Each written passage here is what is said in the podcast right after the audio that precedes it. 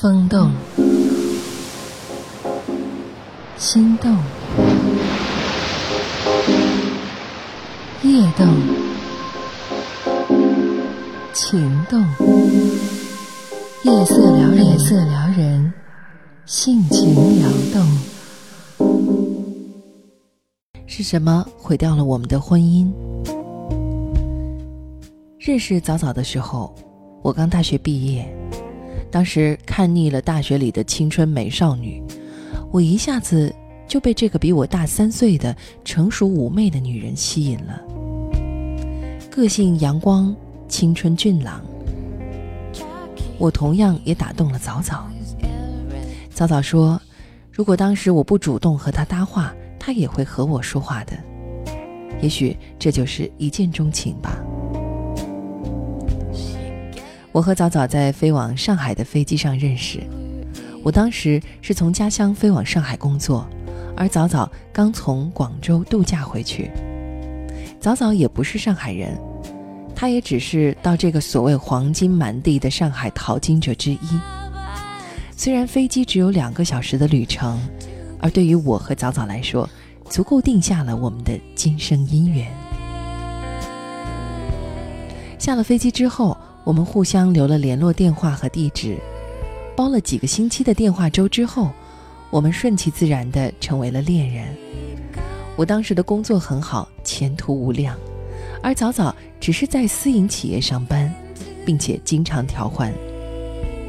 为了能够和我在一起，早早辞职了，从嘉定搬到徐家汇，接着他就在附近找了一份工作，我们过起了同居生活。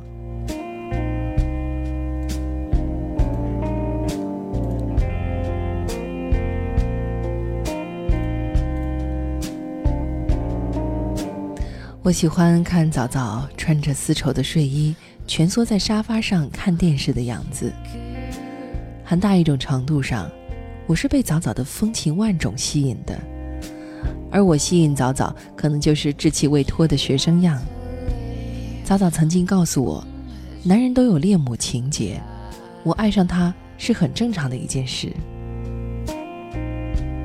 同居之后，我们除了没有那张结婚证书之外，其他的基本上就是一对夫妻了。租房里没有厨具，我们根本不做饭。我们的午饭都是在公司吃，早晚饭就在楼下的饭店，偶尔还要出去浪漫一下，去一些高档的餐厅。到上海的第一年，早早给我带来了很大的帮助，他成了我的专职导游。我们每个周末都要出门。周游了上海的各个角落，上海游遍了，我们就将旅游的线路拓展到附近的江浙一带。所以第一年工作之后，我一分钱都没有存下来，全部奉献给了国家和交通旅游事业。早早不知疲倦地一直跟着我，我们的感情在那一年进行的如火如荼。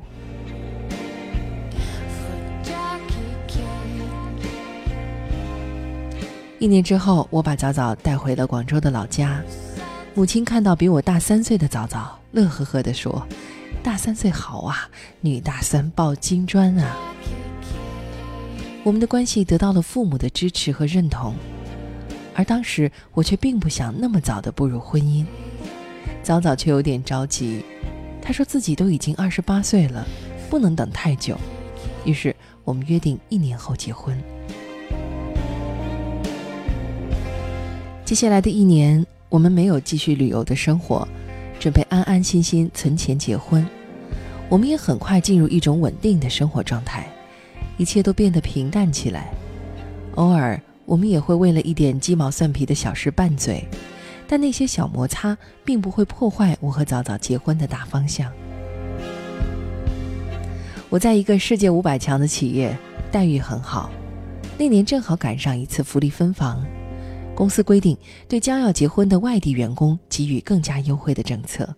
我很幸运，作为一个技术高技术的人才，加上快要结婚的事实，我分得了一套两室一厅的公寓。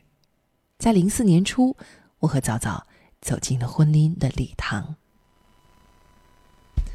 有了自己的家之后，我们置办齐全了家用设施，包括锅灶。早早还算是个合格的老婆，会煮饭，做简单的家常菜。尽管她的烧菜技术我不敢恭维，但是我还是表现得非常开心。那个年代会做饭的女人有几个呢？我经常安慰自己。但是大多数的情况下，我们还是在外面吃饭。早早是四川人，是个标准的辣妹子，她的个性比较自我。他认为他的观点是正确的，并且我也要跟着一起遵守。比如说，他说辣好，就强迫我这个不能吃辣的人学习吃辣。为了讨好他，也因为他是女人，我是男人，我一般都是让着他的。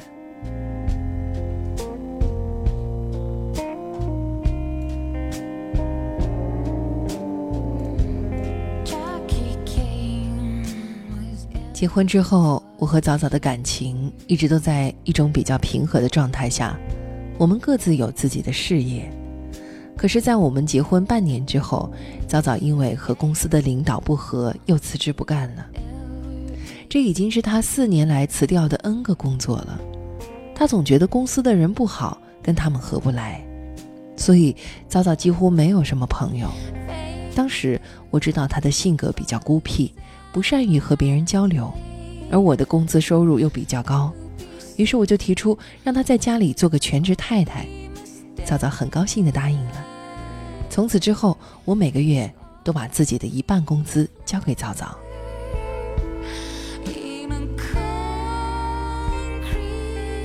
我本来以为早早成为全职太太之后，家里会变得更加温馨，可是早早成了全职太太，性格却变得忧郁起来。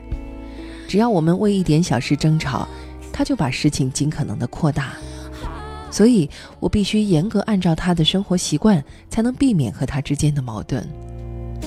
他炒的菜我不能说不好吃，他喜欢冷色调的颜色，我也得说喜欢。家里房间的布置都要按照他的喜好。也不知道从什么时候开始，我和他产生了距离感。很多心事，我也不愿意和他诉说了。而就在这个时候，我在同事的家里邂逅了琳琳，一个外表柔弱、内心却温情的女人。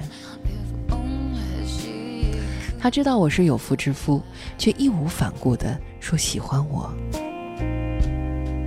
琳琳和早早是完全不同的类型，琳琳充满热情，浑身都散发着阳光一样的温暖气息。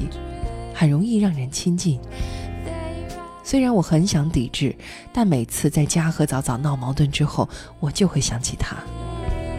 如果那个时候玲玲给我发来信息或打来电话，我几乎无法控制的投入到她温暖的怀抱。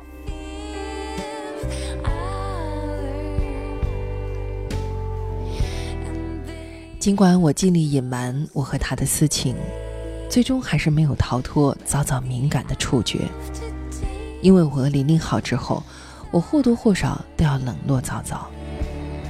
在一次我又戳加班要回家晚的时候，早早提前到我公司门口跟踪我，我和琳琳在咖啡厅的亲密画面全都映入他的眼底，他还把我和琳琳的亲密行为拍了下来。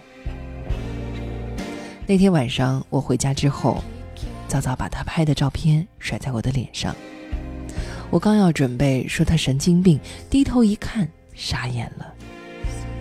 紧接着我就看到家里的东西在我眼前乱飞，还伴随着早早愤怒的吼叫，直到一只玻璃的烟灰缸重重地砸在我的头上，我感觉有一股冰凉的液体顺着我的脸流下来，早早才停止了疯狂的行为。我们愣在那儿大约一分钟，早早跑进卧室，把门反锁，在里面哭起来。我没有顾得上头上的伤，在门口求他开门。那天晚上，早早一直没有开门，而我去了附近的门诊，包扎完伤口之后，在客厅睡了一夜。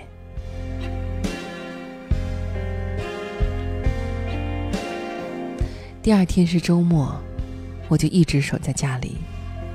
临近中午的时候，早早从卧室出来，眼睛肿得像两只核桃。我知道他一定很伤心，因为我能感受到他对我的爱。看到他的憔悴，我心疼极了，我一把抱住他。早早挣扎了几下不动了，眼泪又在脸上绵延起来。当时我真想把自己和琳琳一切都从早早心里抽走，我不停的安慰他，向他保证。早早开口的第一句话就是：“你还爱我吗？”当然爱你。最后，我给早早写了保证书，才把这场风暴平息。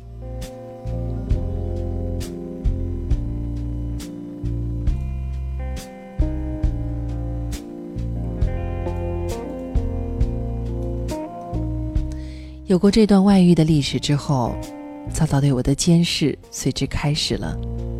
只要我回家晚一会儿，他的电话就来催。每次外出或者出差，我必须实时电话向他汇报我的情况。只要我方便，他一定会强烈要求和我一起出行。反正他在家也无所事事。早早还要去了我的邮箱和电话密码。为了证明自己的清白，为了让他放心，考虑之后，我还是把密码交给了早早。开始的时候，早早的这些行为我还能接受，毕竟他是一朝被蛇咬。我想等他跟累了，发现我没有情况，他自然就会对我放松。而事实却不是我想象的那么简单。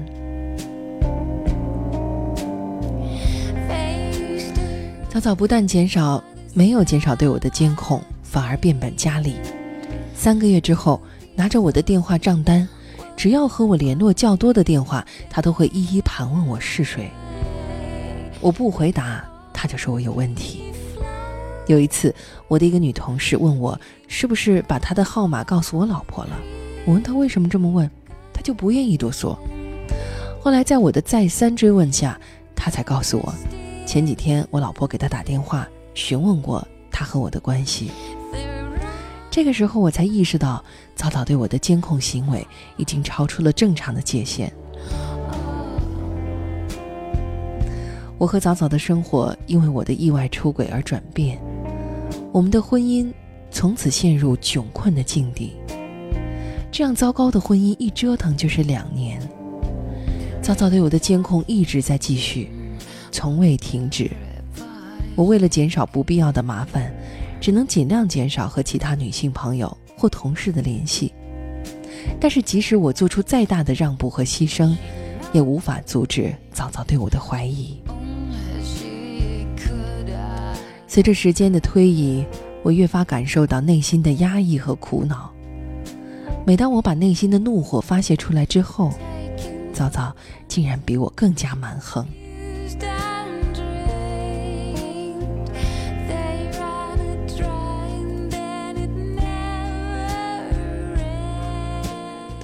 最后，我还是抑制不住内心的苦恼，提出了离婚的要求。早早一听要离婚，马上发疯似的问我是不是外面又有女人了。我告诉他，我要离婚，完全是因为你的所作所为，让我再也无法继续忍受。我要摆脱这样的生活。可是早早无论如何都不相信，最后他居然拿起桌子上的水果刀要割脉自杀。他说：“如果我要离婚，他就死在我的面前。”我被他的举动吓坏了，但也说不出不离婚的话来。没想到，早早真的用力把手腕割破，但幸好没有伤到经脉。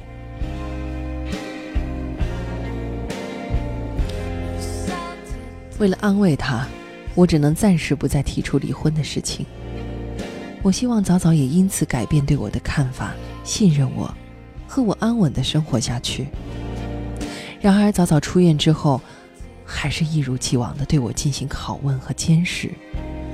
离婚的念头又一次次的在我的脑海中闪现，但鉴于他自杀的行为，我又不能轻易说出口。徘徊在离合的边缘，心中的痛苦。无边的蔓延开去，让我身心疲惫。我该如何走出困境？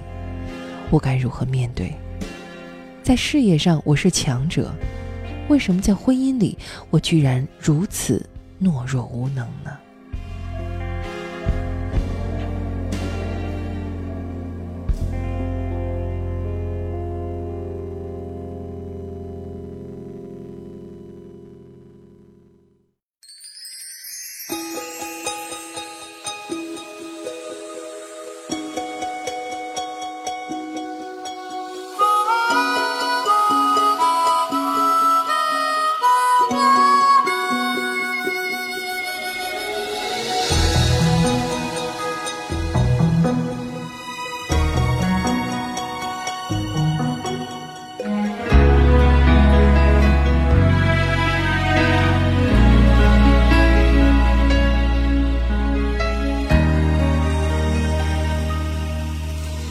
看天空，淡淡雨幕，轻轻带起的脚步，轻轻踏上漫漫长的道路。我心归处太多迷雾，总是不能看清楚，让自己在梦里进进出出。啦啦啦啦啦啦啦啦啦啦啦啦啦啦啦啦雨不停的下